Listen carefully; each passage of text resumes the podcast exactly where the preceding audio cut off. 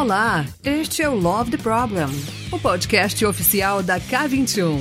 Evolução contínua de pessoas e organizações, com carinho, toda semana para você.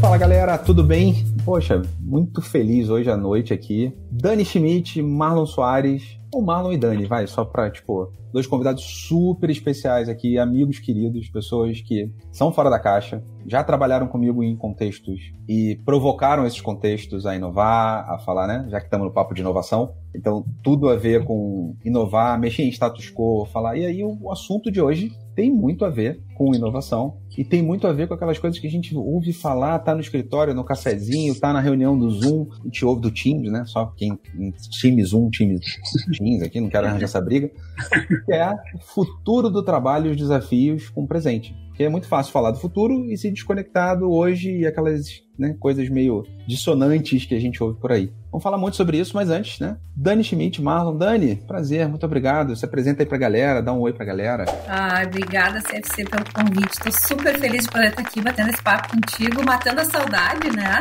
Uh, depois aí de alguns tempos sem fazermos esses bate-papos juntos, então retomar hoje aqui, aí depois desse tempinho. Tô super feliz, obrigada pelo convite. É, eu acho que rapidinho, assim, eu tenho alguns anos aí de experiência em, com pessoas, cultura, organização e, e quando fala desses temas eu curto, eu me divirto, né, falando sobre isso e por isso que eu super topei de cara. Vamos, vamos bater um papo? Vamos, vamos, porque para mim faz muito sentido estar aqui, poder discutir e compartilhar um pouco sobre as coisas que eu acredito, que eu penso. E assim, galera, Dani é uma pessoa que já passou em fintech, já passou em mercado financeiro, está na indústria hoje, certo? Como diretora de pessoas. Certo. Então, assim, tem um bocado de mundos, assim, né? Experiência.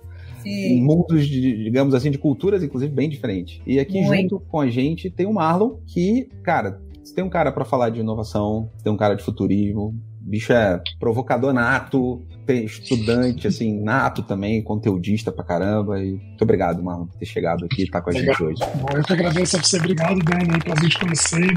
Tudo bem, galera? Boa noite. É um prazer estar aqui falando com você, um dos caras que eu admiro pra caramba eu também, de toda a parte de estratégia corporativa. Adoro falar seu nome por aí, levar a K21 muitos anos na minha carreira. Acho que é uma marca que eu tenho com orgulho.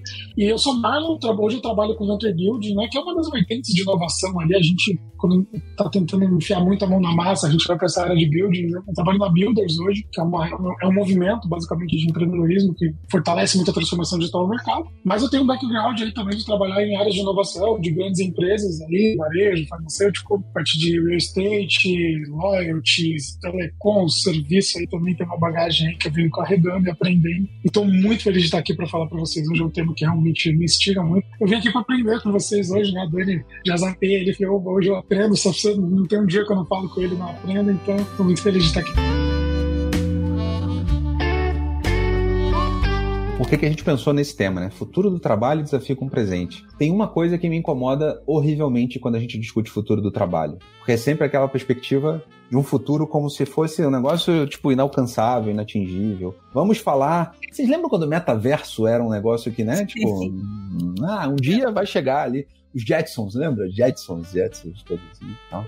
Exato. É, tem uma coisa na minha vida, na minha carreira, que a gente desafia. Eu sei que vocês dois também, é aquela coisa do, tá, mas eu tô estudando isso sobre o futuro, mas, cara, tem aplicação, certo? É, é sobre desafiar status quo, é sobre trazer para a vida real, para tipo, tem jeito de fazer diferente, tem jeito de aterrissar hoje. Não é só o futuro pelo futuro, aquela coisa meio, ah, um dia vai acontecer e então para isso esse tema. Mas aí pra gente até, né, começar já então nessa pegada de aterrissar, queria ouvir de vocês, assim, bem livre, quem quiser vir aí, pergunta de, tá, mas o que que é então essa coisa de futuro do trabalho? Vamos conceituar, vamos começar botar a bola no chão, né? falar de futuro do trabalho é o quê? É falar de que a sua profissão não vai existir mais? Pô, isso tá fácil, tá, tá meio batido. O que, que é isso para vocês? Assim? Acho que tem um ponto que eu sempre trago, acho que, Daniel, só pra. Acho que até pra introdução que sempre rola quando eu vou falar desse tema, a galera, tá, mas o que, é futuro real, isolado? Assim, o que a gente fala que é futuro, né? Futuro é amanhã, né? Futuro é hoje, do que, a gente tá falando. E quando a gente estuda futurismo, a gente tem essa dimensão de escala de tempo. Quando a gente fala de, de futuro, presente emergente, a gente tá falando de 0 a 5 anos, ou seja, a gente não tá falando de futuro aí. 0 a 5 anos é o futuro emergente. Tudo que eu fizer aqui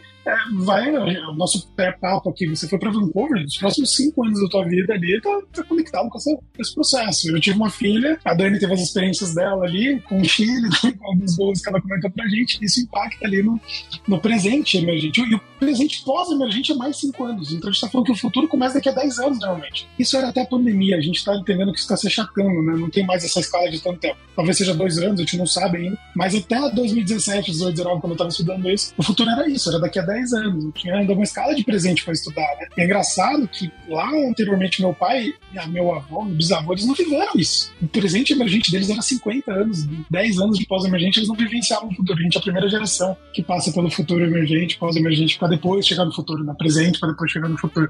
Então, acho que isso é, isso é, bem interessante a gente começar a falar o que é futuro, né? Então, beleza, vamos colocar as escalas de tempo ali.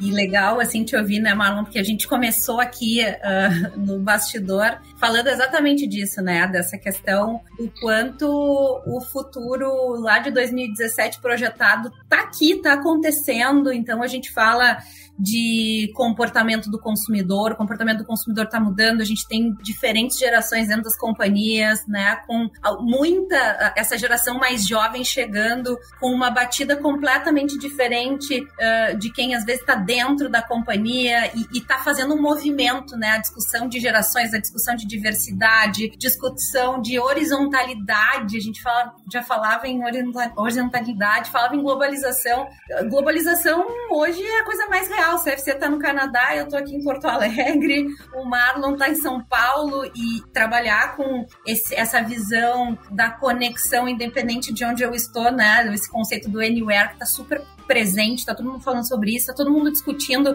como que vive nesse mundo assíncrono, né? O assíncrono dentro das organizações, tendo que aprender, isso é real, a gente tá vivendo esse movimento, né? O híbrido, ele é, agora faz parte da nossa vida, a gente precisa conviver com, com tudo isso, né? Então, a gente fala de muitas mudanças, se falava de muitas mudanças que agora estão aqui, estão acontecendo, são reais, e as organizações precisando lidar com as diferentes gerações, lidando com a diversidade de cognitiva, com a diversidade de uma forma cada vez mais ampla, tá aí, tá presente e a gente tem um desafio, né, nas organizações aí, todas as organizações, a sociedade num processo muito forte de transformação, de evolução, que a gente precisa acompanhar, né? Precisa acompanhar, precisa trazer para pauta, precisa materializar, gosto bastante desse termo, né? Do materializar em como, como que a gente pensa diferente, como que a gente faz diferente. E esses dias eu ouvi de um diretor executivo na companhia, ah, a gente está pensando em fazer a avaliação de desempenho lá pro cara da fábrica.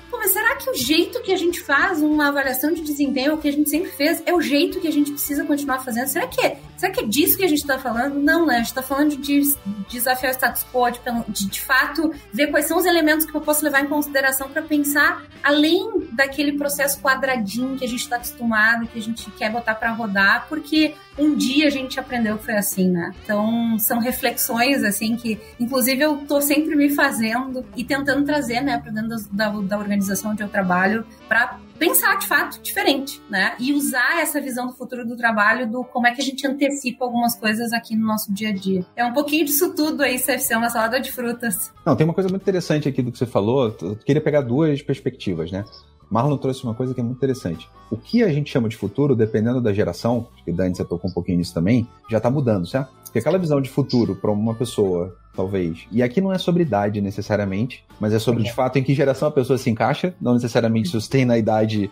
Tem uma correlação, mas não é um para um, né? E qual é o grande lance? Para muita gente, falar de futuro era falar de um ciclo mais longo, certo? Vou pegar aqui, planejamento estratégico, estratégico. de 10 anos, de 5 anos, etc. E, e, ao mesmo tempo que eu tenho gerações hoje, que como assim futuro? Tipo, seis meses, um ano, muito mais imediatista, muito mais. Como assim você não tá trocando? E aí, adorei que você trouxe um desafio do presente já, né? Se a gente tá falando de um conceito aqui, que é o que era futuro tá sendo achatado, encurtado, pandemia tá aí para mostrar que, tipo, trabalhar de qualquer lugar, anywhere, funciona de um lado do outro. O desafio do presente que você trouxe, Dani, muito bem. Eu tenho uma fábrica, eu tenho uma operação, muitas vezes, eu tenho N contextos de negócios muito bem estabelecidos, com modelos, métricas que são campeões.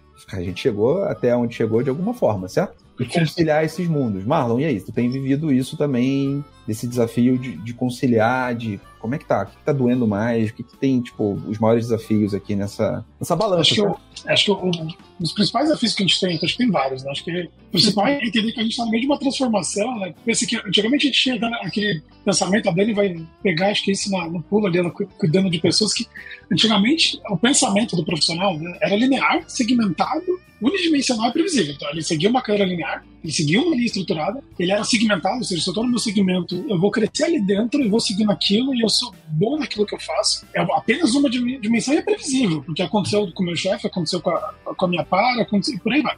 Hoje a gente está numa visão não linear, eu já posso ir, voltar, virar empreendedor, voltar, decidir trocar de. Eu só posso ser conectado, estou me, me, conectando com N vertentes e segmentos ao mesmo tempo, eu sou multidisciplinar, né? a gente tem as multidisciplinas aí para trazer e é previsível eu não faço ideia do que vai acontecer com o meu segmento, eu não faço ideia do que vai acontecer com a cadeia que me conecta. Então, o maior desafio é que eu tenho uma galera que ainda no perfil anterior, não tem como, né? como você falou, não adianta nada, venho com um pensamento totalmente inovador da galera de hoje para a galera que está no meio da transformação. Então, acho que isso tem sido uma, uma palavra da, da galera, né? o chabu das empresas, né? Como é que eu consigo equalizar, né? Se a gente pegar aquela visão da revolução, das revoluções da indústria, né? Entre a 1 e a 0, que foi entre 1784 e 1870, tem 90 anos. Dá 2 para 3 também tem 100 anos, que até 1969 a gente tem a migração. Da 3 para 4, a gente tem 42 anos. Gente, da 4 para ponto 5, a gente está falando de 5 a 10 anos, né? Porque 2016 começa o movimento de indústria 5.0 no Japão e a gente tem na pandemia a massificação de tudo que a gente estava segurando ali. O que, vai ser a indústria 6.0? A gente já está emergindo nas 4.0, experimentando as DAOs, né, as empresas ali, olhando para cripto, um monte de coisa, Web 3.0, DAT 5, e já uma expectativa das seis, né? Acho que o Ray, o Kurzweil estava certo, né? Em 2045 a gente vai ter singularidade na tecnologia. Então, dentro desses desafios eu vejo isso, assim, é como lidar com os paradigmas da, do, do, modelo anterior. Como é que eu pego as legislações ultrapassadas, né? A falta do, do, de avanço no sistema educacional. A universidade hoje não está preparando os profissionais para... As, as empresas estão virando escolas. Por quê? Porque ela não tá... A universidade não prepara o profissional para chegar atuando numa faculdade. Quem hoje espera fazer uma faculdade, uma pós-graduação, se especializar para entrar no mercado de trabalho, chega aqui sem saber o que está acontecendo, o meme lá do, do, do John Travolta, né? Então, é, é, é, lidar com esse ecossistema. Acho que as empresas estão ali basicamente batendo quando você chega na questão de cultura organizacional, acho que a Dani fala muito melhor do que eu, né? Criar um ambiente seguro, autônomo, autogestão, essa galera pede muito isso as empresas, as tal das empresas generativas, né, que são capazes de, de, de criar ali o, o, tal do pensamento catedral, né, ou seja, eu faço isso aqui para ela durar para a próxima geração, né, pensamento ancestral também. Então, o desafio é isso, acho que é, inicialmente é misturar tudo isso num bolo só, a gente falou antes aqui também, é cinco, seis gerações pela primeira vez trabalhando na mesma empresa. Eu tenho os primeiros estagiários ali, os jovens aprendizes de uma geração, e o final da cadeia em outra. Então são cinco gerações quebradas ali, não necessariamente conectado com idade o que, que eu faço com esse bololô, né? Então, eu queria ouvir a Dani aí também ansioso para. Não, é, eu tô aqui me mexendo já na cadeira, né, para falar. Mas sabe, tu foste falando e eu fiquei pensando sobre o maior desafio que eu acredito que a gente enfrenta hoje, de fato, passa muito pela questão da, da, da cultura genuína de aprendizado, né? Porque, assim, a gente fala das questões de, de, de competências, de soft skills, que tem, pô, tem um monte de artigo falando de, de competências como resiliência, falando de tolerância, flexibilidade, estresse, né? questão do quanto o trabalho em rede passa a ser um valor para essa nova geração que está trazendo essa discussão para dentro da companhia, mas das companhias, né? Mas acho que o grande ponto, assim, é como que a gente instala e cria uma cultura genuína de aprendizagem na organização, independente do nível hierárquico, independente da idade, independente do gênero, independente das crenças que as pessoas têm. Mas eu acho que uh, uh, tem um desafio que as organizações vivem e que os profissionais, consequentemente, vivem agora, que de fato tem que estar disposto a aprender, porque o comportamento do consumidor mudou, vai continuar mudando. A gente tem essas seis gerações, como tu está trazendo aqui, materializando, convivendo no dia a dia do trabalho, hum, a gente fala, foi interessante, eu estava pensando muito de, sobre a questão da automação e robotização. Todo mundo fala de automatizar e robotizar. Perfeito. Mas o humano, ele existe e vai continuar existindo, né? Eu preciso de alguém para programar, eu preciso de alguém para treinar um robô, eu preciso de alguém para fazer uma automação e para entregar no final do dia para um consumidor, sabe? Então, cara, eu acho que tem um aspecto aqui que a gente está falando que é pensar diferente, mas para pensar diferente tem que estar tá aberto para isso. É o quanto a gente de fato tem capacidade de se colocar num papel mais de esponjinha. Deixa eu ouvir o que, que eu tenho para aprender, independente de fato. Isso é o que eu chamo de diversidade cognitiva, né? A diversidade cognitiva é isso. É o quanto eu pego o melhor que eu tenho dos diferentes públicos que eu interajo para poder aprender, para poder evoluir. É difícil fazer isso? É, né? Porque a gente vem como CFC em algum momento ali diz, pô, companhias às vezes gigantescas que estão indo super bem, executivos super renomados que estão indo bem, que a companhia está indo bem. Pô, mas por que, que a gente está falando em aprender coisa diferente, olhar coisas diferentes? Vamos fazer o um planejamento estratégico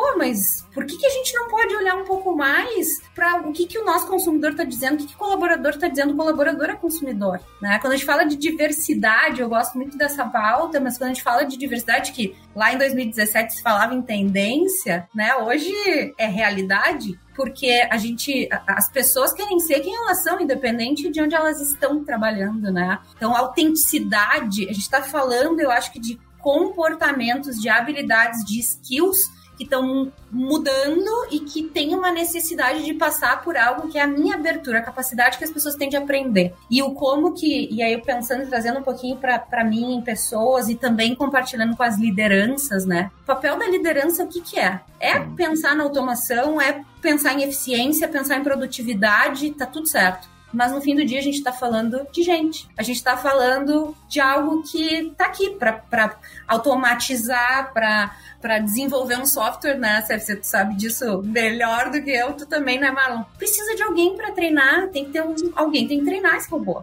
Alguém precisa fazer isso. E, e, quando se fala, inclusive, que ah, as, as, profissões, várias profissões vão deixar de existir, vão mesmo. Aconteceu na pandemia, a gente viu isso acontecer, foi um movimento e um comportamento que, que tá aí. Tem pesquisa da McKinsey dizendo aqui 25% das, dos trabalhadores, das pessoas no mundo vão ter que mudar até 2030 o tipo de atividade que desempenha. Tá posto, aconteceu isso numa velocidade muito maior do que a gente imaginava com a pandemia, acelerou. Atividades mais rotineiras, sim, administrativas, sim, né, elas podem ser mais produtivas, mas no fim do dia alguém tem que parar para pensar, para fazer alguma coisa diferente, para entregar como um produto ou serviço para alguém, sabe? Sim. E eu acho que essa cultura que precisa ser trabalhada, é isso que a gente precisa olhar e, e precisa despertar em quem está fazendo gestão das, das, empresas e quem está lá na área de pessoas, pensando em, em, pessoas, mas olhando pessoas também no negócio, né? É, é, porque no fim do dia é gente, mas é o consumidor e é o consumidor interno que está dentro da companhia recebendo produto e serviço da própria empresa, né? Então, nossa. Acho que esse mindset ele é legal. Tá fácil, Exato. gente. Hoje tá fácil facilitar essa conversa aqui, porque eu já tenho pelo menos uns oito bullets diferentes que eu fui anotando aqui, só de assuntos que eu queria falar. Mas assim, tem dois que eu queria só trazer antes de te passar, Marlon, para reforçar. Tem uma quebra de paradigma muito importante, certo? Primeiro, a evolução ela foi boa para a sociedade, certo? Gente, se a gente pensar lá nos 1800 e tal, tinham pessoas e mais pessoas, centenas, milhares de pessoas em carvoaria, trabalhando, horas a fio, sem jornada de trabalho, sem nada. Então, quando a gente fala de mudança, lembra do datilógrafo, o do digitador, que não faz o menor sentido, para ir bem nos clichês, né, quando a gente fala de futurismo, de mudança de profissões que sumiram e tudo mais, não foi para pior. Claro, existem relações de precarização de trabalho, existem uma série de outros desafios dentro do contexto do mundo novo que a gente está falando, eu sei. Mas, dentro de uma sociedade, e eu sei dos desafios que a gente tem no nosso Brasil, sabe? De educação e tudo mais. Mas dentro de um contexto de sociedade bem educada, com uma boa bagagem cultural de educação, cada vez mais a gente empodera o indivíduo, certo? Olha isso aqui, né? Olha pro teu. Você provavelmente é muito mais empoderado hoje. Você escolhe o fornecedor que você quer ou não ter na sua vida pessoal. É verdade que você escolhe a sua empresa, certo? E aí, só para botar uma pimentinha, não vale para todas as profissões, certo? A gente tá. Somos privilegiados nesse aspecto. Mas cada vez mais pessoas com uma boa bagagem de educação, uma boa bagagem cultural, estão escolhendo. A empresa tem que ser sexy para elas. Porque eu trabalho, eu também escolho aonde eu vou trabalhar. Que é uma relação completamente diferente, e é um desafio hoje que eu vejo muitas empresas batendo cabeça, do que elas tinham antes, certo? Em que, pô, uma vez que eu cheguei no status quo, agora é minha hora de surfar um pouquinho, porque, uhul, cheguei, né?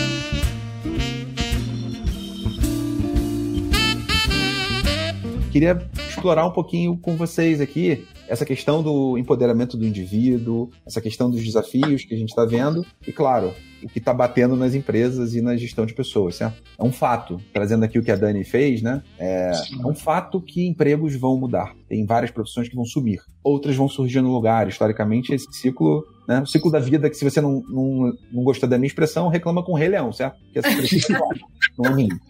Então, queria ouvir um pouquinho de você, Marlon, assim, como é que tem sido isso, assim, porque no final das contas eu tenho um indivíduo mais empoderado, eu tenho uma empresa que precisa aprender a ser sexy, eu tenho um gestor que está perdido porque foi forjado numa geração, mas ele mesmo, se bobear, já está gostando mais de, da liberdade, do empoderamento que ele ganhou, mas, pô, eu não sei empoderar os outros, né? Eu não sei desafiar os outros. Agora que eu cheguei na cadeira, eu vou ter que mudar isso tudo ao mesmo tempo.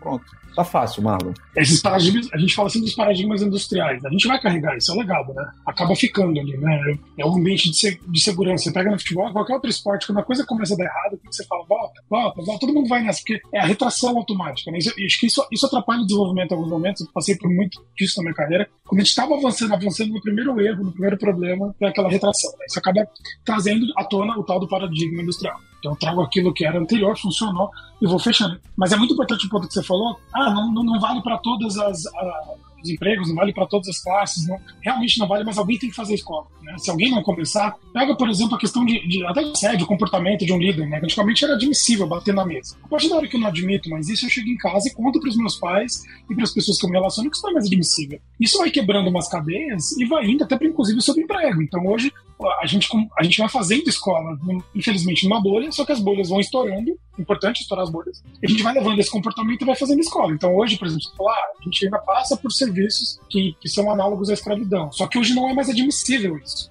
Hoje via manchete, as pessoas ficam inconformadas. Antigamente não. Era todo mundo, não, gente, eu tenho que fazer. Trabalho infantil, gente, eu tenho que fazer. Hoje gera inconformismo, hoje gera um movimento, hoje vem todo mundo para cima.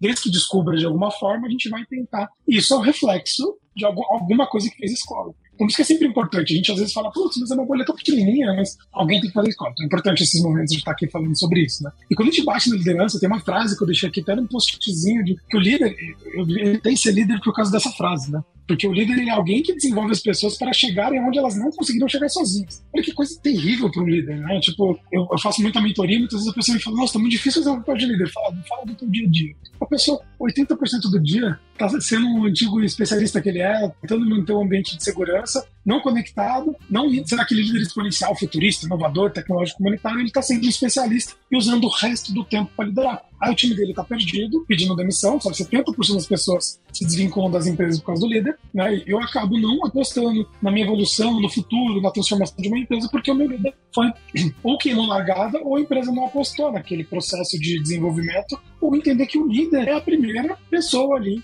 é, que vai ser capaz daquilo. A gente fala muito, eu gosto muito desse tema da gestão é, ambidestra, do líder ambidestro que é aquela pessoa que é completamente capaz de manter o core, ou seja, manter o dinheirinho entrando, mas ao mesmo tempo está considerando que o novo está vindo, então fazer a gestão do, do, operacional e da inovação. Ali tem, tem várias formas, né? tem o estrutural, tem o cíclico, o simultâneo, seria uma outra, um outro papo falar de, de gestão ambidestra, mas quando a gente traz essa questão é que as empresas têm que enxergar que o líder humano, como a Dani falou, vai ser o principal ativo de desenvolvimento de uma empresa, porque está sendo automatizado eu não tenho mais que ficar muito tempo planilhando. Agora eu tenho um sistema que planilha para mim, se eu sou do financeiro. E se, se, o sistema corre e gera um fechamento mensal, o que, que eu estou fazendo? Trabalho intelectual. Né? Intensificando a relação pessoal. Aí começa a ter aquele choque de cultura, né? Ah, mas o meu líder. Não, a gente passa por isso, desde diversas empresas que nasce startups. Né? Eu estou tocando do desenvolvimento de startup. Então, é aquele, um empreendedor de tecnologia junto o principal back-end e front-end dele ali, que são os melhores que ele já viu na vida. Quando passa um tempo, aquelas pessoas são os heads da área. Só quero os melhores técnicos agora tendo que tocar gestão de pessoas. Tem uma data de validade se você não fizer o desenvolvimento dessas pessoas. Né? O futuro do trabalho passa muito por isso, por esse processo de transformação. Eu, esses dias eu repliquei uma coisa que você escreveu com um texto ali em cima do LinkedIn, que é o ato de aprender, desaprender e reaprender.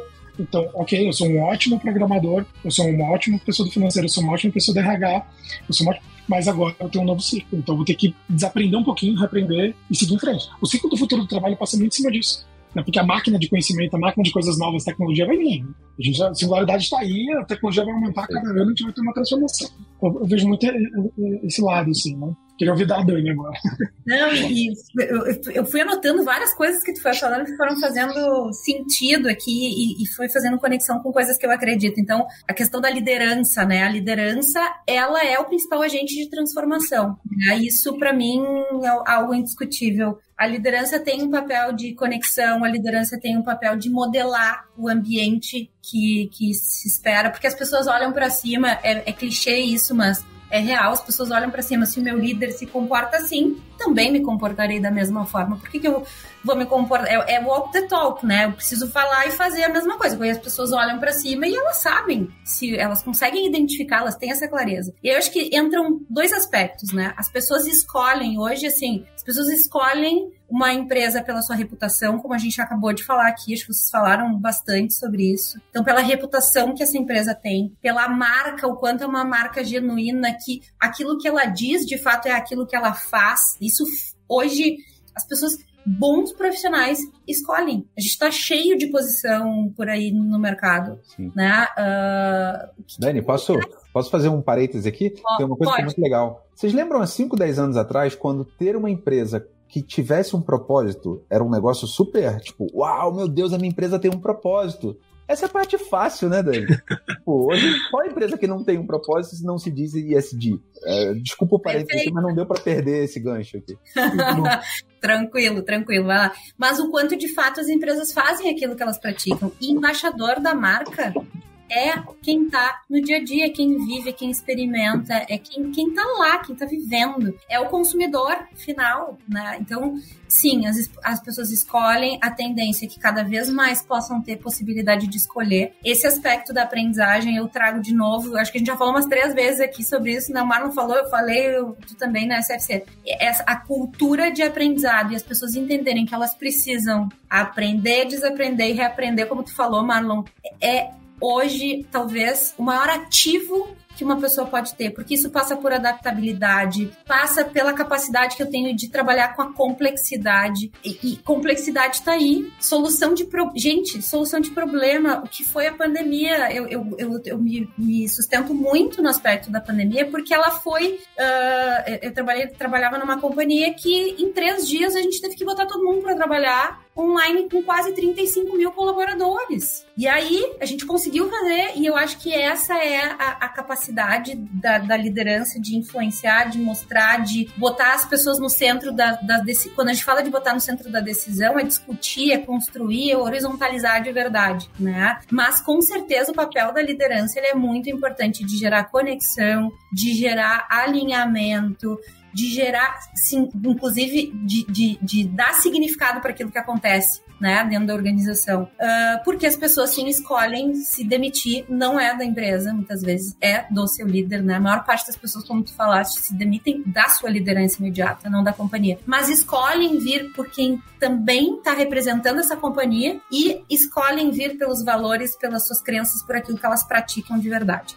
Tem um outro ponto que, que tu falou super bem também, que é a questão uh, liderança é ambidestra metade do cérebro tem que funcionar para negócio e metade tem que funcionar para pessoas. Né? E, e, quando a gente fala de é, é, e lidar com a complexidade que está posta, tá aí e a gente vai ter que e vai cada vez mais desafiador porque é o que o CFC falou. Eu escolho, a informação está disponível, é uma avalanche, né, de é, a tal da infoxicação, né? Agora, a, a liderança para fazer esse papel genuíno, verdadeiro, ela vai ter que também se colocar nesse papel de quem tem que aprender, desaprender para reaprender, né? Olha que difícil. Tem que se botar num lugar de vulnerabilidade, tem que aceitar que não sabe, tem que às vezes dizer para as pessoas que trabalham, eu não sei essa resposta. E é muito difícil porque a, a, cultura que nós temos e o que a gente aprendeu, e eu tô falando, eu tenho 40 anos, os meus pais com 60 e poucos, os meus avós, e, e eu vejo que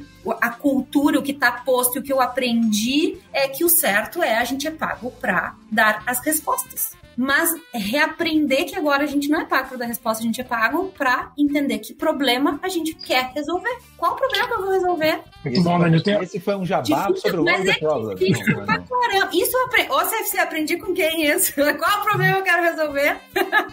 Qual a geração de valor do, do que eu vou trazer? Mas isso tudo passa por um aspecto humano que a gente às vezes eu acho que desconsidera, que é o fato de as pessoas se botarem em um lugar de vulnerabilidade, né? Exatamente. Muito bom. Eu ia falar sobre isso. Acho que o bom que você falou da vulnerabilidade é exatamente o que eu ia falar. Acho que a gente tem um lance, né, do, de novo, do paradigma industrial, que a gente estava acostumado a criar uma casca, viu? O ego, não ser vulnerável. Eu sou, eu sou um líder, eu sou melhor no que eu faço, meu time está ali é, seguindo o exemplo, inclusive na questão de conhecimento. E o Gui, o Gui Gleb Schmall, né, da XP, ele, ele, tem uma frase que ele copia essa frase do cara larga, assim, que ele fala que ele deu sorte de compartilhar o sonho dele com pessoas melhores do que ele. Aquilo enraizou em mim. Eu lembro que eu fui montar um time, uma, uma época numa empresa que eu tenho um desafio, eu falei, tá, um desafio, vou contratar só gente melhor que eu hora de fazer entrevista, eu vou ter que sentar com aquela pessoa, olhar ali e falar assim: eu quero gente melhor. Eu fiz um time que cada um com a sua competência ali. Falei, legal, achei as pessoas melhores que eu. Foi um time mais incrível. Eu precisei ser um maestro ali, fiz um legal. E a gente ali naquele ego, naquela vulnerabilidade, não, eu tenho que ser melhor no que eu faço, porque é coisa do, do anterior. Impedindo uma evolução, impedindo um processo de desaprender é acreditar, pô, que bom que a pessoa do meu time é melhor que eu, que bom que a minha palavra. Eu lembro que a galera, ainda no paradigma, falava: não, mas a palavra final é tua, você é o gestor executivo da área. Eu falei, não, quem sou eu na fila do pão para discordar de alguém dono do tema no meu time? A palavra final é de alguém do meu time. Mas você é o gestor final, eu sei que você está numa conexão hierárquica de outro universo. Nem, gente, eu nem preciso entrar nisso, eu já, saí de e não, fulano tá aqui, para que, que eu tenho que estar tá aqui? E tem muito gestor ainda que está naquele paradigma, né? Não, não ele impede o avanço, ele impede o futuro acontecer, ele não se não é vulnerável, o ego bate, tem aquele medo, ninguém se destaca, gera aquele momento de. E aí que a galera começa, não, peraí, eu quero um líder exemplo. O líder hoje tem quase a nossa influência, né? Pegando o Creator Economy, eu quero um gestor que seja uma influência. Que eu vejo o comportamento dele ali, eu curta, dê likes e comente o que ele faz e compartilhe com as pessoas. Eu acho que, acho que é isso. Eu quero ter um líder que seja meu exemplo nesse sentido, que ele me compartilhe, Ensine, me né? curta, Ensina, me, ensine, e também me compartilhe. Exato. Acho que esse é um ponto bem importante que eu peguei do, do, do teu ponto dele.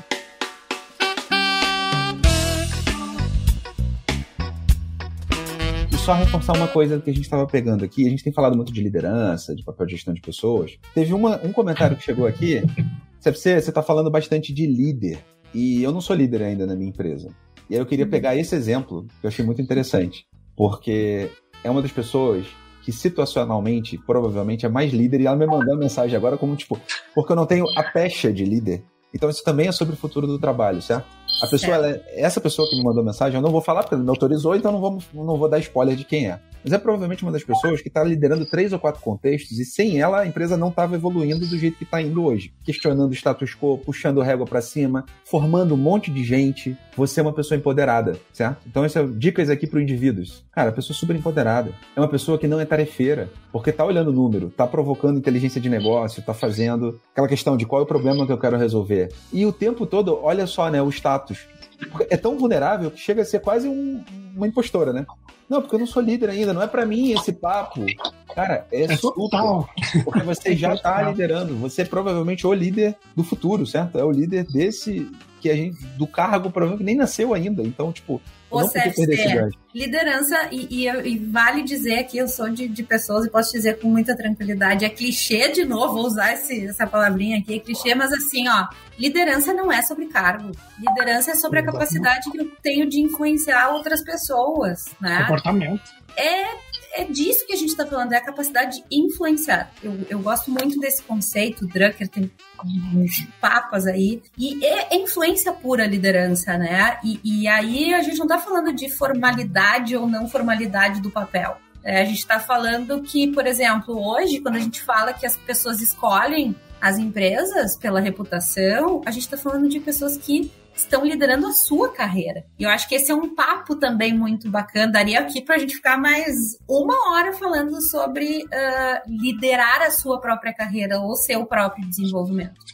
Acabou esse papo de carreirinha, né? Saio daqui, vou para lá, essa coisa quadrada. Gente, já foi, a responsabilidade é do indivíduo. Se eu quero crescer, se eu quero aprender, se eu quero me desenvolver, se joga no desafio. Se eu, eu, eu lembrei Vocês que estão ouvindo uma diretora de área de pessoas fazendo uma provocação sobre PDIs. Então, estamos alinhados aqui, não? Só para ver. Não, não. É isso aí. Eu não preciso. Eu... E outra, será que eu preciso que o meu chefe me diga o que, que eu tenho que fazer, que eu tenho que me desenvolver? Não. Futuro do trabalho, tô aqui, ó O que, que, que, que, que é tendência? O que, que é comportamento? Eu falo, eu tenho falado muito, eu aprendi muito, né, inclusive com o CFC, foi super meu mentor, assim, falando de agilidade de negócio, né? Então, tudo que a gente faz é porque a gente quer, no fim, gerar uma experiência positiva para o consumidor. E eu acho que, assim, puxa, eu lá na minha empresa, será que eu sei quem são os principais clientes? E ele não precisa ser líder, não precisa. Mas será que eu conheço o básico? Quais são os clientes que a minha empresa atua? Quais são os principais números, os grandes números? Que, que movimentos estratégicos estão acontecendo? Como é que eu acompanho essa evolução? Como é que eu acompanho a concorrência? Como é que eu acompanho o mercado? Ninguém precisa me dizer isso. É um comportamento meu proativo de entender, de buscar, de trocar, né? Então, de, de, chamar alguém que domina um determinado tema e, e trocar uma ideia. Então, eu acho que é, é, é disso que a gente está falando. Esse, quando a gente fala assim também de futuro do trabalho, a gente está falando, de novo, a gente está falando de aprender, reaprender e aprender, mas isso passa por uma abertura para se colocar num lugar de vulnerabilidade de aprendizado. E, de novo, o humano nunca vai deixar de existir. Isso é fato. Então, eu, eu, essa é uma bela reflexão para todo mundo que está aqui poder fazer, né? Esse é um convite. Estou pensando na minha carreira, estou pensando nos movimentos que eu posso construir, que, qual que é o meu talento, o que, que eu gosto de fazer, o que, que faz sentido para mim, para minha vida. Como é que eu ganho Exato. dinheiro com o que eu gosto de fazer. Então, poxa, acho que são várias reflexões que têm tudo a ver com o futuro do trabalho, é com o que eu me preparo para esse futuro, né? Não é só esperar Exato. o futuro chegar em mim. É, não, tinha uma observação, né? Que acho que você vai esperar você virar líder para você aprender a liderar, você tá ferrado se você fizer isso. Você esperar te darem uma posição de liderança para você aprender a liderar, não dá. Então, acho que é, é o ciclo de aprendizado entrou, você está guiado, seja o que for, já começa a aprender com de liderança. Ah, mas como é que eu lidero? Lógico que tem o lance do líder permitir estimular isso. Eu estava com a diretoria de uma empresa há uns meses atrás, uma empresa que tem crescido muito assim, uma diretoria forte, robusta, e eu falei, eu falei, vou usar uma frase mais clichê aqui, isso aqui deve para ser quase um livro de autoajuda, você não gosta dessas frases, mas vocês estão preparados para serem liderados por quem vocês lideram? A galera ficou, como assim? Eu falei, Ué, você tá aberto a ser liderado pela galera que você lidera? Porque, sim, você tem que estimular isso. E a hora que acontecer? A hora que ele bater no peito, a pessoa bater no peito e trazer o termo, trazer o conceito, tomar a decisão. No meu time eu trabalho muito com isso hoje, que é a pessoa me traz ali, ah, mas isso dá errado. O que você acha? Ah, vamos fazer isso. Mas foi eu que falei. Isso dá errado. Eu falei, tá tudo bem. E se fosse eu? Isso dá errado também. Ah, mas você é chefe? Eu não tenho isso. Assim, ambiente, a gente fala muito do ambiente seguro, né? Segurança psicológica ambiente seguro de, de errar, que vai acontecer o erro. Se você acha que você vai virar líder e você vai acertar logo de cara, esse perfeccionismo ele estraga a nossa carreira, né? E, e, Marlon, eu preciso pegar o gancho aqui. Desculpa se você já pulei. Não, não, mas a gente fala muito no conceito do Learning Agility, que o que, que é, é, de fato a velocidade de aprendizado que, que, que a, o profissional, né, tem. Então todo mundo aprende, só que com uma curva, cada um tem a sua curva de aprendizado, né? Vive o seu processo. Mas uh, enquanto tu falava, eu, eu pensei muito sobre o aspecto da horizontalidade conectado com isso, com vulnerabilidade. Tem a ver com todo o papo que a gente está tendo aqui, né? Então, uma, a, a segurança que um líder tem que ter para ser horizontal, para aceitar ser liderado,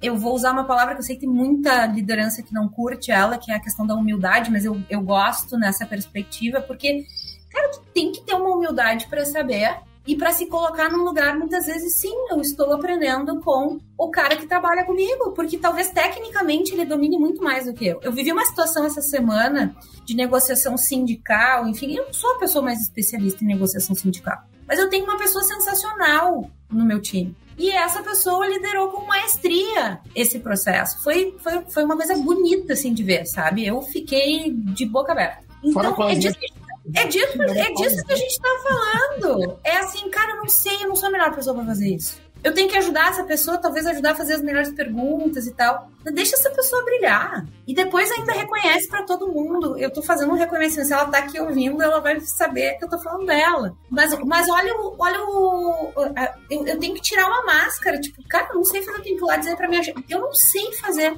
E tem gente no meu time que faz melhor que eu. Eu sei fazer outras coisas bem.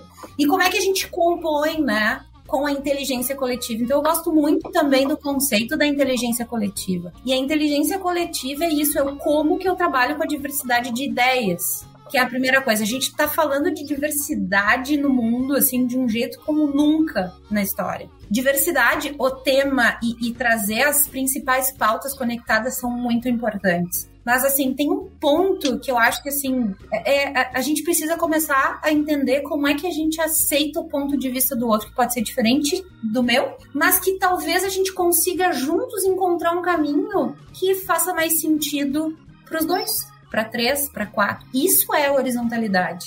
Isso é não se colocar acima, é se colocar do lado, independente do cargo, independente da posição, né? Pô, Dani, agora você levantou uma bola, assim, gigantesca para um tema que eu queria puxar. Porque na hora que você fala sobre horizontalidade, tudo isso que a gente está falando, tem uma bengala, uma coisa que eu ouço muito, uma desculpa, vai usar o termo correto aqui, uma desculpa que eu uso muito, bengala é capacitista, certo? Já peço desculpas em pouco. O que, que acontece? Eu ouço assim das empresas, CFC, mas é que aqui, empresa de 50 anos, aqui é uma empresa de X anos, certo? Não importa a idade de vez em quando eu ouço isso, que é, é muito difícil transformar. Se eu fosse a empresa que eu estou construindo do zero, eu já nasci assim. Gente, tá aqui, também sou fundador de empresa e tudo. Também aprendo, também já fico noite sem dormir, também já errei muito, sabe? Porque a gente é humano, no final do dia, a gente não nasce pronto e é isso aí. Como que a gente faz? Porque são duas abordagens, certo? E, mas eu queria ver, ouvir de vocês alguns padrões, porque Marlon, por exemplo, você é um venture builder, então você constrói muito. Dani é uma transformadora nata de status quo. Então, certo? Ela também muda muita coisa. Mas tem uma coisa no meio do caminho que se toca, e eu ouço dos dois mundos, por trafegar muito nos dois mundos ou das duas características, que no meio do caminho, tipo, eu tô falando de um ano, às vezes, dois, numa jornada, que os problemas começam a se repetir, certo? Vindo Sim. de um lado ou vindo de outro, tem padrões quando a gente fala sobre os desafios e é muito engraçado isso, porque eu tô falando de uma empresa zero quilômetro. Pensa aí na sua empresa novinha, sexy, favorita, que você quiser imaginar aí, dá o nome que você quiser. Ela era a empresa do futuro, certo? Mas ela já tem um ou dois anos? Quais os problemas que estão acontecendo nela? Agora pega as empresas, por exemplo, que estão se transformando. E aí? Tem um mundo aqui que tem uma interseção. Pronto, essa era a treta que eu queria jogar para vocês. E aí, como é que a gente desmonta essa eu, desculpa eu da interseção? Muito por isso, FC, porque assim, em determinado momento eu estou fundando novas empresas aqui. Um dos meus serviços é fundar a empresa, outro é fazer a empresa para investidor, e outra é ajudar essas empresas a se transformarem, com o tal do CVB, Corporate Venture Building, que é, eu tenho muito dinheiro, eu sou grande, mas eu com medo, preciso ser transversal por ele motivo. E ao mesmo tempo, alguém que identificou um problema, solucionou um problema, um empreendedor ali reinventando, saindo do linear. E é exatamente isso. Eu tenho uma, além de trabalhar nessa Venture eu tenho uma startup minha né, no ramo de cannabis medicinal, hype da vez. Tudo é cannabis medicinal, tecnologia, desmistificação, ah, sai preconceito pra lá. Era, é high-tech, é um monte de coisa, mas, cara, a gente bate. Era aqui, a gente bate em falha de comunicação, ego, vulnerabilidade, medo de errar, vai e volta. mas já que é uma startup, a gente não tem um ano. Como é que tá batendo cabeça desse jeito? Ah, eu não quero mais, eu não aguento falar Marlon, Marlon, preciso, preciso dizer. A gente tá falando do quê mesmo? Podia ter? A gente tá falando de gente. Cara, é tá de gente, né? É de gente, exatamente. É exatamente isso que eu queria falar. Afinal das contas, quando eu falava empresa grande, a mesma coisa, sabe? As empresas querem um nicho de segurança. Eu sempre falo isso pra galera. Por que tá dando errado? Vocês estão procurando segurança. Vocês vão ter que abrir mão de alguma coisa. Não tem como. Você está pronto para abrir mão do quê? Quando eu falo para uma empresa de CVB, eu falo, por que você está. Dinheiro, é, qualidade, escopo, aquela, aquela tríade do projeto continua. O que, que, você vai abrir mão? O que, que você sai do processo de vulnerabilidade? O que, que você deixa a peteca cair? E a, e, a, e a, pequena empresa é a mesma coisa. Só que acontece que uma tem mais espaço para errar, só que admite errar menos. Aqui tem pouco espaço para errar, acaba admitindo errar um pouco mais. Mas no final das contas, você, cara, eu vejo os mesmos conflitos. Eu saio de Macau e entro, cara, a gente tá fazendo a mesma coisa. Há um ano atrás, com uma empresa que não tem um ano de vida. E essa aqui tem quase sete. Como é possível? Porque são feitas de pessoas. Padrões explodindo na nossa e aí, cara. Né? E aí, desculpa. E aí, eu vou precisar dizer aqui de novo, sendo uma pessoa de pessoas, né? De cultura, enfim. Gente, no fim do dia, tudo é gente. Como a gente gerencia, lidera, desenvolve gente. Porque medo é angústia. Quem não. Toda e qualquer mudança tá lá, curvinha da mudança, todo mundo passa por ela. Pode ser mais rápido, um pouquinho mais devagar, mas no fim do dia, né? A gente está falando de aprendizagem, de no... Ó, voltamos nós aqui para falar de, de, de, aprender a lidar com um ambiente diferente, né? Então, é, é assim, é gente. E, e gente é isso, gente é o incerto, gente é emoção, né? Gente é conexão, gente é, é, é, é calor, né? Então, acho que isso não dá para. Agora, como que a gente movimenta tudo isso que a gente está falando, que é, que é uma coisa sensacional? Como é que a gente movimenta isso de uma forma positiva? Daí vem a história do propósito, daí vem a conexão das pessoas com os valores, daí vem, vem toda essa, né, essa, é, é, é, essa coisa que eu, eu, eu amo isso, eu, eu, sou apaixonada por isso, porque eu acho que isso movimenta as pessoas, isso bota todo mundo, por mais que seja um transatlântico mais difícil de, né, fazer lá a virada. Mas assim, quando vira, vira. Porque as pessoas estão no movimento juntas. Mas a gente precisa ouvir medo, angústia, ansiedade, sabe? Não importa se é presidente, se é diretor, não importa a posição, não importa, sabe? É todo mundo é gente. Exato, posso fazer um gancho aí, Dani? Rapidinho, acho que até, até com esse ponto, acho que uma coisa que eu falo pra galera, a gente fala muito da geração da personalização. A gente tá na geração da personalização. Todo mundo quer tudo personalizado, isso acaba impactando a cadeia inteira. E é o que a gente fala, será que assim, é, ouvir as pessoas não é, é personalizar, é falando, voltando pro tema até conectado ao futuro do trabalho, todo que a gente tá falando é isso, mas será que é personalizar a experiência do trabalho, entender, e essa, essa complexidade de pessoas não está entre a gente personalizar. Acho que tem um, tem um, um case que eu vi uns anos atrás de um, de um headset que ele faz, ele faz a medição do seu período produtivo, do seu período de foco, do seu período de dispersão, e ele está ali falando para você qual é que é e você vê aquele gráfico. Depois que a galera toca nisso, será que faz sentido? Todo mundo tem que das 9 às 18? Né? Você não está irritando as pessoas colocando lá numa caixinha e não entendendo que se você descentralizar e respeitar o, o, o que já existem indicadores ali falando que o teu, teu. Eu tenho uma das pessoas que ele é um gênio. Só que se eu colocar muita coisa de manhã para ele, ele não vai. De madrugada eu tô dormindo e tá subindo notificação de que não vai.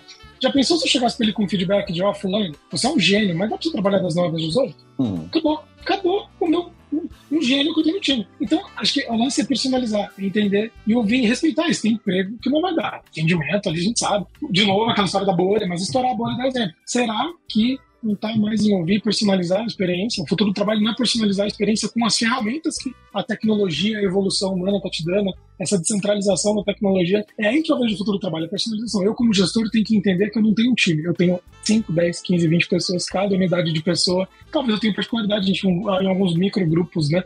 Mas a gente vê muito estudo de microgrupos dentro de uma empresa. Mas acho que é esse lance, será que eu entendo cada um com o indivíduo, não tá todo mundo como time único? Né? Eu sei que vai de defesa, outro ataque, outro meio de campo, cada um cansa, um outro não cansa, outro gosta de ver de um jeito. Eu não posso dar feedback tudo igual para todo mundo. Né? É, eu não posso entender que todo mundo. Então, acho que é esse lance da personalização. Peguei esse gancho e quis trazer, Dani. Ótimo. ótimo. Tem, tem aqui, ó, duas, duas perguntas que eu vou bater no liquidificador e fazer uma, tá? Vou fazer as duas aqui rapidamente para vocês. Mas acho que elas estão conectadas. Como nós líderes, a pergunta da Lourdes aqui, como nós líderes podemos alicerçar todas essas mudanças que são necessárias para se preparar para esse futuro do trabalho que está logo ali? E a, Rê, a Renata aqui fez uma pergunta. Vocês, como líderes, como dividem seu tempo? Em outras palavras, quando você investe em desenvolver pessoas, em desenvolver a si mesmo, desenvolver o negócio, dá para ser líder de diversos pratinhos? Ou seja, são duas perguntas, mas eu já bati no liquidificador porque, pronto, tá aí o presente para vocês. Eu acredito que sim, tá? Mas é, a gente precisa pensar diferente. Olha, eu vou começar eu falando de pensar diferente. É, quando a gente fala de se desenvolver, desenvolver o outro, tem a ver com todos os espaços, situações, interações, o que eu aprendo com isso. Então, por exemplo, tem uma coisa que eu faço, eu vou terminar esse papo aqui. Eu, eu tava indo no, no meio do papo, eu mandei uma, uma mensagem pro CFC. E, e, eu tenho um jeitão que eu acredito que é assim, cara, em tempo real. É, é aproveitar o momento. O que está acontecendo naquela situação? Qual é o aprendizado que eu tiro daquele momento? E aí, assim, eu saio muitas vezes, eu vou sair daqui, a gente vai bater um papo, ou depois eu vou pensar, pá, aqui eu poderia ter explorado um negócio que, puxa, eu não pensei. Ou alguém aqui está trazendo uma reflexão que eu quero trazer e botar no meu arcabouço, né? Arcabouço é antigo, daí não foi provocativo. mas, mas eu, vou, eu vou colocar aqui no meu, na minha caixinha de ferramentas, né? E eu acho que, assim, todas as interações que eu tenho com as pessoas que trabalham comigo, é, e, e, o CFC me conhece super bem, assim. Eu, comigo é, é, é tempo real. A coisa tá acontecendo, a gente tá falando e a gente tá. Só que isso vai de cada um do quanto aproveita também isso. Não tem mais, eu, eu acredito que a gente precisa, inclusive, obviamente, combinar com as pessoas, os acordos são importantes, todo aquele papo de, de RH, né, e tal o, a, a, falta de percepção que as pessoas têm às vezes sobre feedback, porque não tá bem combinado que essa conversa, ela é uma conversa que acontece aqui, o que, que a gente tá aprendendo junto aqui agora, nesse momento. E isso eu acho que é tirar o melhor e poder se colocar num papel de aprendizagem, de aprende, reaprende, sabe aquilo que a gente é. acabou de estar tá aqui falando o tempo todo. E futuro do trabalho, para mim, é esta palavrinha traduz muito: aprendizagem. Perfeito. E isso tem a ver com usar os diferentes momentos que eu tenho, ou com os times, ou com as pessoas, e me colocar num lugar de, hum, que legal esse insight. Aprendi uma coisa nova sobre isso. Ao mesmo tempo, como fazer as provocações para as pessoas de uma forma que seja uma provocação importante, que não pareça, que pareça sim que está desafiando, mas que gere reflexão. Só que aí vai de como cada um lida com isso, né? E aí o protagonismo, e se colocar à frente, não esperar que o líder vá lá provoque o PDI, enfim, né, que a gente falou. Cara, isso é protagonismo, isso é de cada um, é do indivíduo e, e bora pro novo normal. Bora Perfeito, pro novo que tá aí. Já é, vai piorar. Né? A gente vai cada vez mais lidar com mais ciência, com mais tecnologia, vai estar presente na nossa vida, né? O Marlon futurista que sa- estuda muito mais do que eu, sabe falar muito mais sobre isso do que eu, mas é, é, é básico, vai acelerar cada vez mais. Então a gente Sim. precisa acelerar o aprendizado cada vez mais. Uma coisa que eu gosto muito de falar, e várias vezes eu já fiz mentoria com um executivo, com um analista, e é uma coisa que. Cara, eu adoro essa frase, porque eu usei pra mim durante muito tempo. Eu já fui um funcionário público, certo? E que em algum momento sentiu que parou de aprender, porque, tipo, o ambiente já tinha batido no meu teto ali. Será que a gente não tá delegando o nosso CPF pra um CNPJ tomar conta? Uh, Nenhum CNPJ vale seu CPF, certo? Exato. E essa é uma reflexão muito importante. E assim, na hora que você cuida de você primeiro, em RH tem muita gente que fala, né? Bota a máscara de oxigênio primeiro em você, se a máscara lá do oxigênio cair no avião, você tem que botar em você. Cuida de você primeiro, porque a empresa vai estar recebendo mais, certo? A partir do momento que você mantém-se atualizado, se desafiando, aprendendo. Não espera alguém cuidar de você. Pô, mas a gente está falando de futuro de trabalho, como a gente foi para isso? É porque muito do nosso trabalho, na, na nossa cultura, talvez, histórica, delegou para alguém tomar conta de mim. E isso bate nesse aspecto de liderança. Então, tipo, não cai nessa armadilha. Você não tem uma babá como líder. É todo mundo adulto. Cuida de você, você vai estar criando uma empresa melhor. E você está escolhendo, de alguma forma, poder ficar nessa empresa ou não, se der ou não match com o teu status de vida, enfim. Desculpa, Marlon, eu não queria perder. Não, não, perfeito. Acho que, acho que é, é bem isso. Né? A Dani estava falando, você comentou, eu falei assim: os limites, ninguém vai impor limite por você. né? Eu sempre falo isso para pessoas, para ninguém. Ah, você, se você se comportar como uma laranja que vão te espremer ali até a hora que você ficar o bagaço, literalmente dar o burnout, é, agora fala, mas eu não posso é, entrar na questão da vítima. Acho que tem as situações, né, cada um é vulnerável de um jeito, mas se você não impor limite, desculpa, não vai acontecer, né? Então, a questão de distribuição de tempo, por exemplo, estava na pergunta, é, eu acho que o líder ele distribui entre três pontos aqui. Tem até uma colinha sobre isso. Adorei a pergunta porque estava na minha cola. É, liderar a si mesmo, pessoas e negócios. Se vai ser linear e padrão o que você vai executar para cada um, infelizmente não.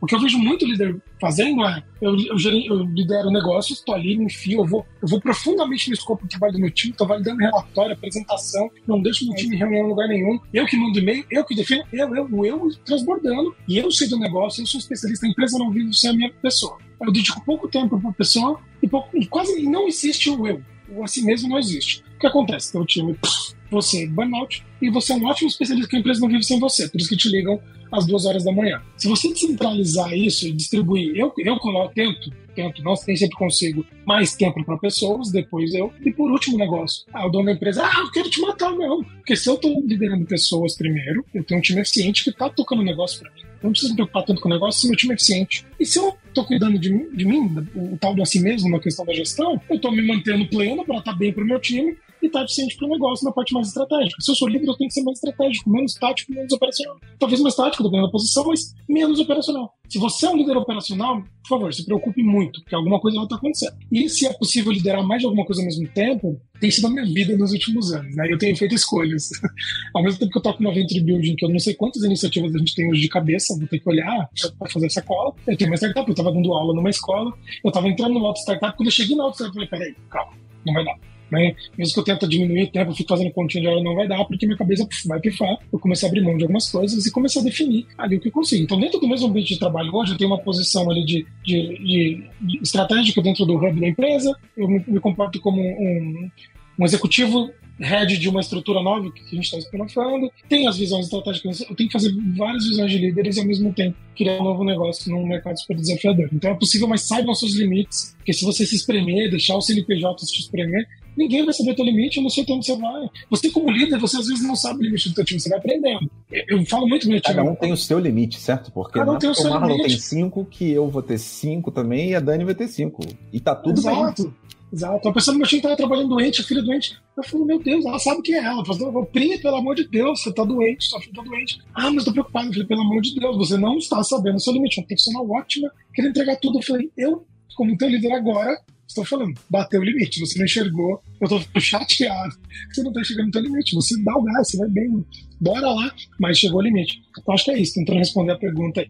E, lá, eu, eu, não vou poder perder esse gancho, né? Porque eu sei que uh, a gente tem uma CLT que é super rígida, enfim, sei de, de, toda essa discussão, né? Mas eu tô aqui me permitindo, de novo, também ir além, né? Pensar diferente. E, e, quando eu ouço essa história que tu tá contando aqui, Marlon, para mim o menos importante nessa história toda não é quantas horas as pessoas estão dentro fazendo lá, batendo, cumprindo o seu, o seu ponto, sabe? Para mim o mais importante é qual é o valor que eu tô gerando naquilo que eu tô fazendo. E isso é, eu, é isso que eu acho que diferencia um profissional, né? Então é, essa para mim é uma outra reflexão que eu deixaria aqui que eu acho que é importante é qual é o valor que eu tô gerando? Como é que é, não importa se eu tô 8 horas ou se eu tô 4 horas. Importa é que qual o resultado que eu tô gerando, qual o valor que eu tô gerando. Eu tô fazendo as perguntas certas. Então, eu acho que é menos essa coisinha by the book que a gente está acostumado, e eu sei que a legislação nos leva para isso. Eu sei, né, indústria, por exemplo, que é um segmento que eu estou agora, isso é muito mais rígido, é muito mais quadrado nesse sentido, mas eu acho que fica uma reflexão aqui. Isso vai mudar com o tempo, porque isso vai impactar na forma que a sociedade se comporta, isso vai já está, né? Já está mudando e vai continuar mudando. Mas eu acho que o ponto que, que não pode sair aqui, a gente como liderança também, não é uma questão de horas, né? Porque tem gente que tá lá esperando bater 5 horas da tarde. Isso não é mais importante. Agora, se eu saio meio-dia, tô cuidando do meu filho e eu tô fazendo aquilo que eu tô me comprometendo a fazer, gerando o valor que eu necessito, eu acho que bela reflexão pra gente fazer.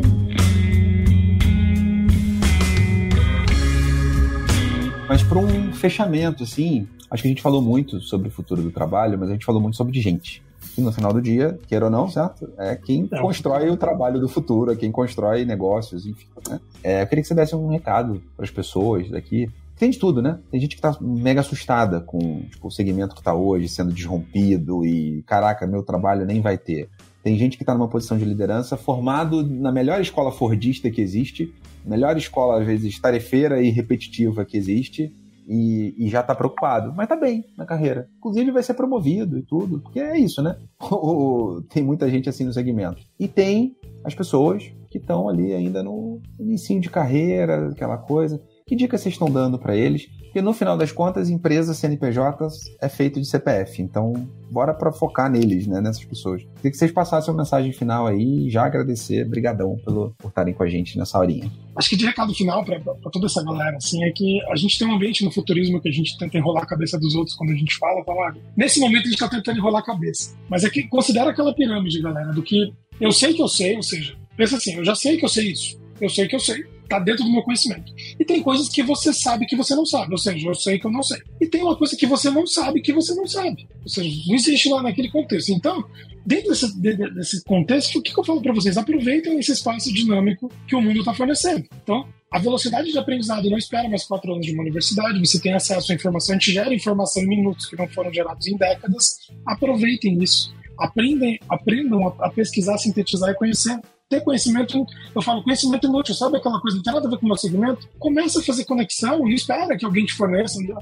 O, o teu emprego peça para você dominar uma tecnologia, ou o teu te, te, te desafia a entender alguma coisa, ou o teu líder te coloca naquele processo. Se antecipe. Aquele momento que você se conecta com coisas úteis e como você começa a expandir seu, seu, seu crescimento. Então, tenha acesso a essa informação e não tenha medo de mudar. Hoje é muito fácil, né? Não vou dizer, é fácil em alguns contextos, né? É, você está numa carreira, você quer mudar para outra completamente, o querer é muito fácil. Você começa a ler, começa a se conectar. Duas, três pessoas no LinkedIn fez um curso rápido para começar a ver as vagas. Você muda o teu LinkedIn, deixa ele bonitão ali, usando tudo que você aprendeu de uma vaga para se colocar na outra. Quando você vê, você já está dentro de um novo, novo ecossistema. Então não tenham medo de mudar, quantas vezes forem necessário, utilizando esse contexto de se eu não sei, bora aprender, bora quebrar e abrir esse caminho. Né? Então, o futuro do trabalho tá, tá nisso, na minha habilidade de reconhecer novos caminhos, de me preparar e se me conectar neles. Então todo. Então eu falo isso pra galera. Como é que eu faço? Começa, começa a ler, começa a entender, começa a se conectar.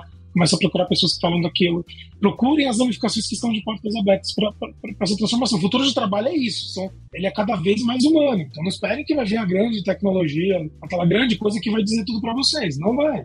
Vai ser cada vez mais humano, isso é desesperador. Então o que eu trago para vocês é, é esse ponto. A zona de desconforto e... é o novo status quo, certo? É isso. Exato, é. Pô, você tirou minha, tirou minha fala final aqui, meu grande oh, final.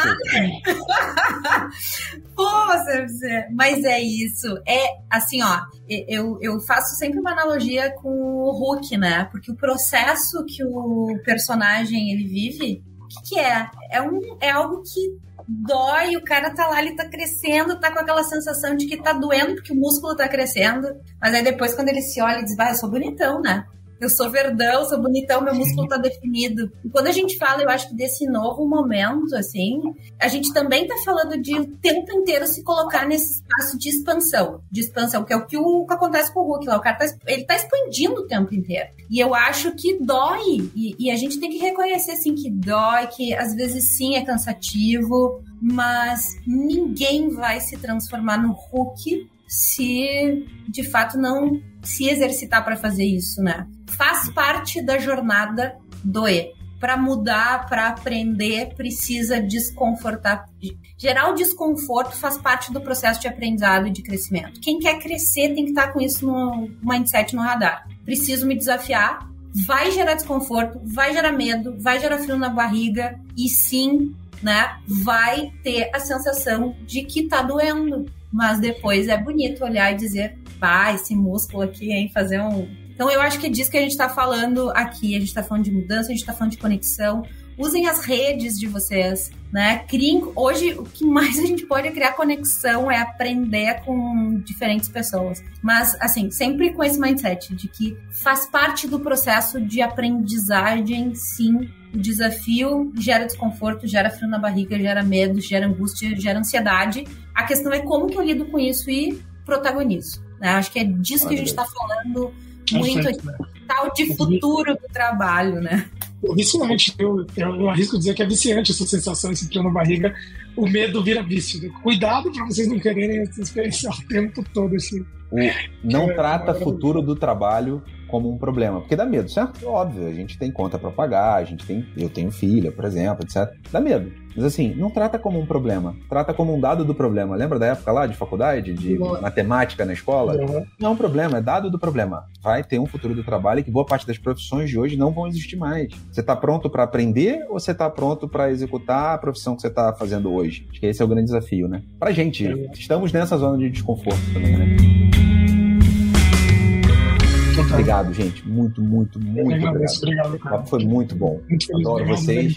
Só queria deixar isso aqui registrado, gravado, que vocês são incríveis. Queria abraçar cada um agora, é, de verdade. Assim. Pô, de Vancouver, eu me senti abraçada. Obrigadão, CFC. É um prazer te conhecer, Marlon, que a gente possa ter mais momentos como esse. Gratidão. Ótimo, ótimo. Obrigado. Valeu. Obrigado. Valeu.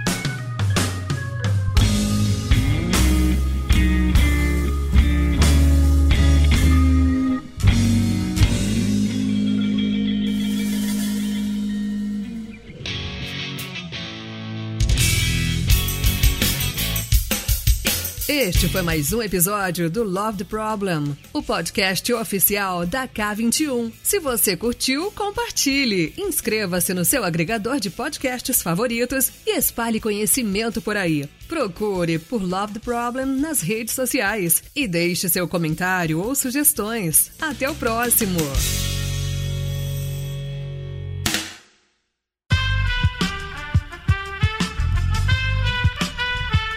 Esse podcast foi editado por Aerolitos Edição Inteligente.